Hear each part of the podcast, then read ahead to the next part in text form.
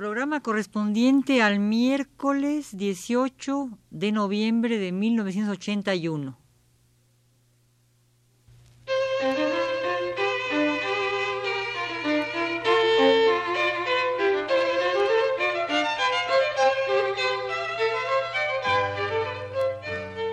Divergencias.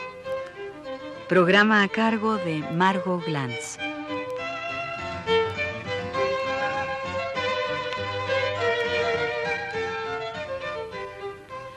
Algunos libros de mujeres.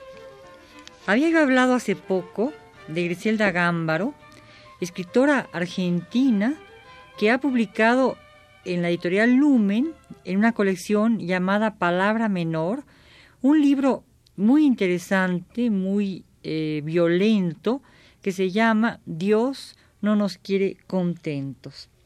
Además de Griselda Gámbaro, en el Cono Sur eh, podemos acercarnos a otras narradoras picadas por una mordedura que irrita y puede coincidir con la destrucción total, como ese libro que nos envía Armonía Somers, publicado por la editorial Calicanto en Buenos Aires y llamado Muerte por Alacrán, donde se reúnen varios cuentos que en la solapa del libro son calificados así.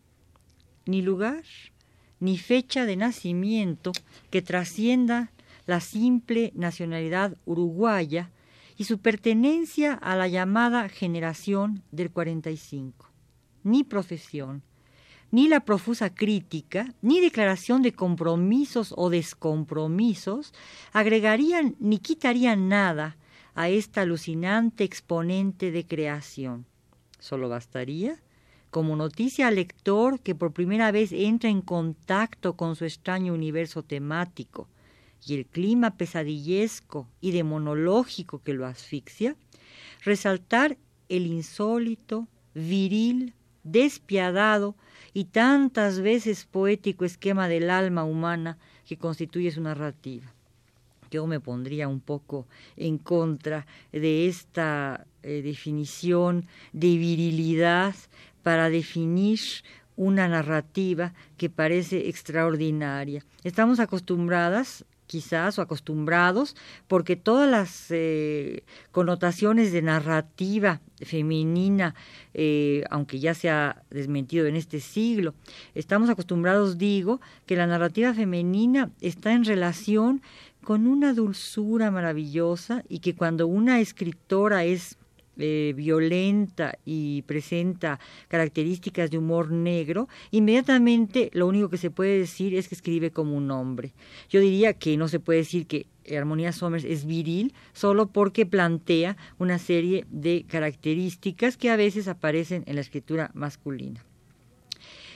Autora de ya varios libros, entre ellos Un retrato para Dickens, que me fascina, a pesar y también quizá justamente porque la edición que tengo tiene varias páginas en blanco, sabiamente dispuestas para alterar la lectura en momentos fundamentales, pero aquí eh, estoy eh, eh, quizás exagerando porque al saber armonía que mi ejemplar de un retrato para Dickens tenía varias páginas en blanco, me ha enviado el ejemplar normal y yo he cuidadosamente he evitado leerlo para quedarme con la primera impresión. Pero esto, eh, de todas maneras, es eh, algo eh,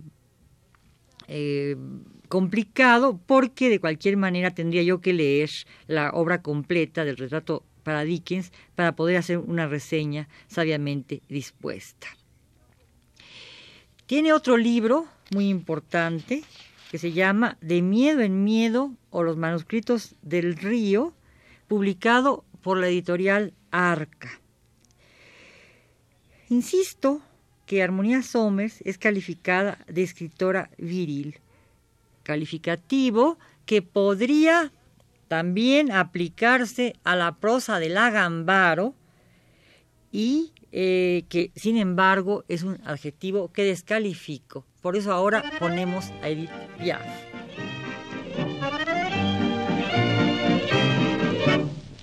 La fille de joie est belle au coin de la rue là-bas. Elle a une clientèle qui lui remplit son bar. Quand son boulot s'achève, elle s'en va à son tour chercher un peu de rêve dans un bas du faubourg. ¿Será viril porque no nacen de su mano rosas? ¿Apenas afloran alacranes? ¿Será viril por desencarnada? Lo será porque han desaparecido de su textualidad las almibaradas descripciones que corresponden, como se dice vulgarmente, a la delicadeza del alma femenina. Me reservo para otra ocasión un intento de aclaración de su prosa, un acercamiento intenso y paso ahora a mencionar otro texto interesante de nuevo del Cono Sur, el que edita la editorial Pomaire y que pertenece a Sara Gallardo. El título es la rosa en el viento. Esta escritora, Sara Gallardo, es muy conocida en Argentina. Es autora de varias novelas, desgraciadamente muy poco conocidas y muy poco distribuidas en México. Entre ellas tenemos Enero, Pantalones Azules, Los Galgos, Los Galgos, un libro de cuentos, El País del Humo. Es Sara quizá la más rural de las nuevas escritoras argentinas pero su ruralismo es muy sofisticado. Ese tono aristocrático que se asoma al campo en la tradición de un Guiraldes, falsamente, aunque verdadero, primitivo e idílico, con un bucolismo elaborado y cruel. Gallardo aparenta una ternura, capa entérica de crueldad que ahonda en un estado de abyección pulido por escenas amorosas aparentemente sin aristas, que Luisa Valenzuela, otra escritura, otra escritora, perdón, eh, del Cono Sur, exhibe con delectación. Llegó, dice en un texto en el que estamos ahora reseñando, de Sara Gallardo, llegó con su cuchillo en la mano, o sea, no se espiaba.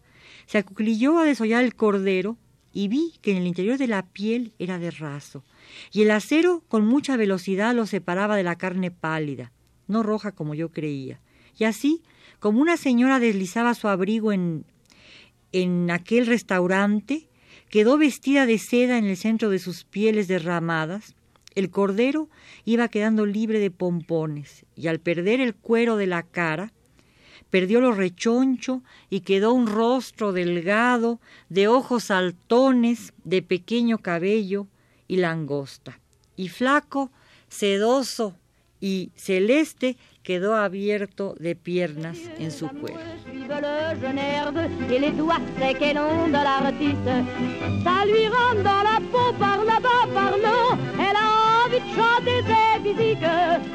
Son suspendu, œuvre de la. Luisa Valenzuela es otra escritora argentina que sigue publicando constantemente. Esta escritora es más conocida en México porque ya ha publicado dos libros aquí. Uno, El gato eficaz, que publicó la editorial Joaquín Mortiz, y ahora, hace un año, en difusión cultural, eh, en las ediciones que dirige Margarita García Flores en la Universidad Nacional Autónoma de México, Difusión Cultural ahora a cargo de Fernando Curiel. Antes del libro de Luisa Valenzuela apareció en las mismas ediciones en un texto intensamente azul y con una prosa florida, la eh, prosa rescatada de Inés Arredondo. Luisa Valenzuela publica ahora aquí, insisto, en difusión cultural, libro que no muerde, con texturas en la portada, disfrazadas tenazmente de verde y con un alambre de púas o una línea de clavos que se erizan en la piedra o en la arena. Escójase. Y que penetra en una antología que transita por varias de las obras de la autora. Aquí pasan cosas raras, como en la guerra, etc. Elijo al azar y leo.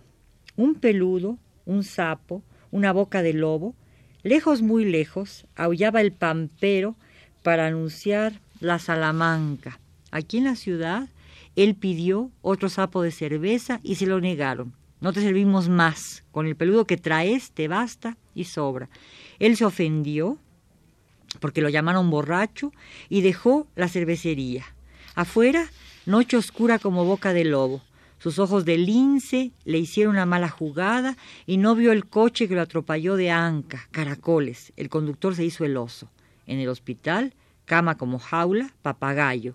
Desde remotas zonas tropicales llegaban a sus oídos los rugidos de las fieras. Estaba solo como un perro y se hizo la del mono para consolarse. Pobre gato, manso como un cordero, pero torpe como topo.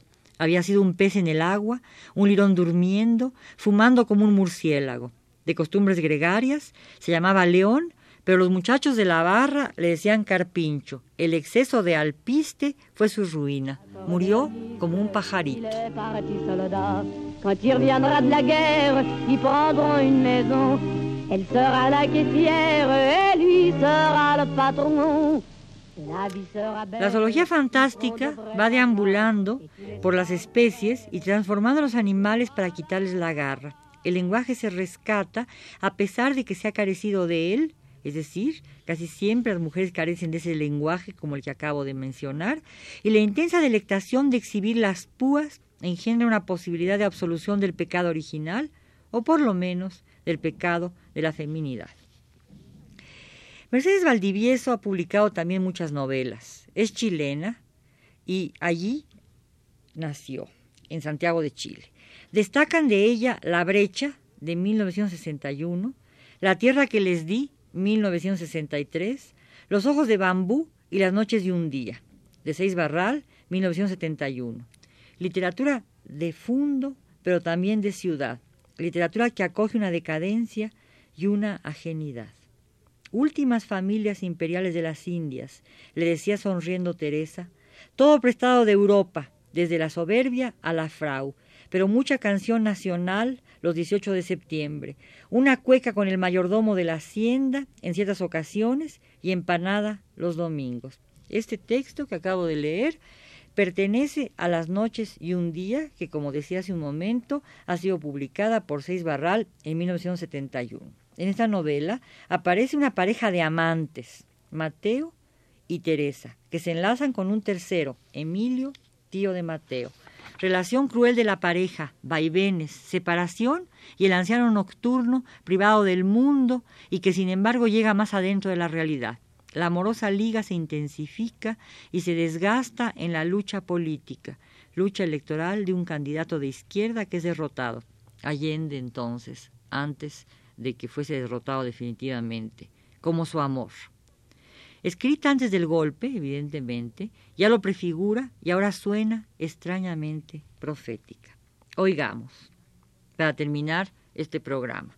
Lo empujaban en la esquina de la Plaza de Armas y calle Estado. Alguien lo empujaba para tomar un taxi que frenaba ruidosamente a pocos pasos. Un hombre se subía al coche echando una mirada furiosa tras él.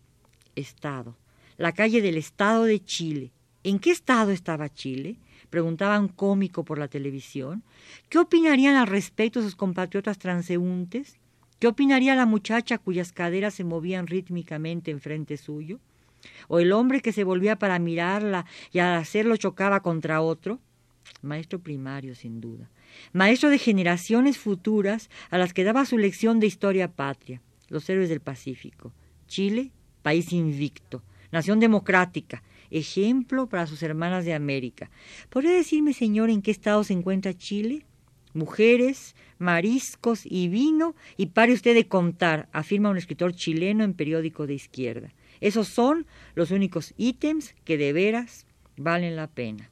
Aquí termino este programa sin comentarios, hablando de una serie de mujeres escritoras de América Latina que son muy poco conocidas en nuestro país.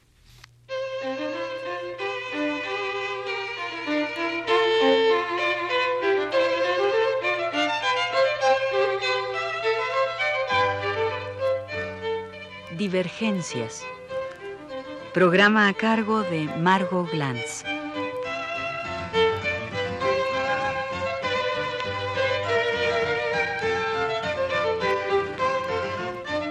Este programa ha sido eh, manejado en sus controles técnicos por Manuel Estrada y eh, controlado por Ricardo Tejeda. Muchas gracias.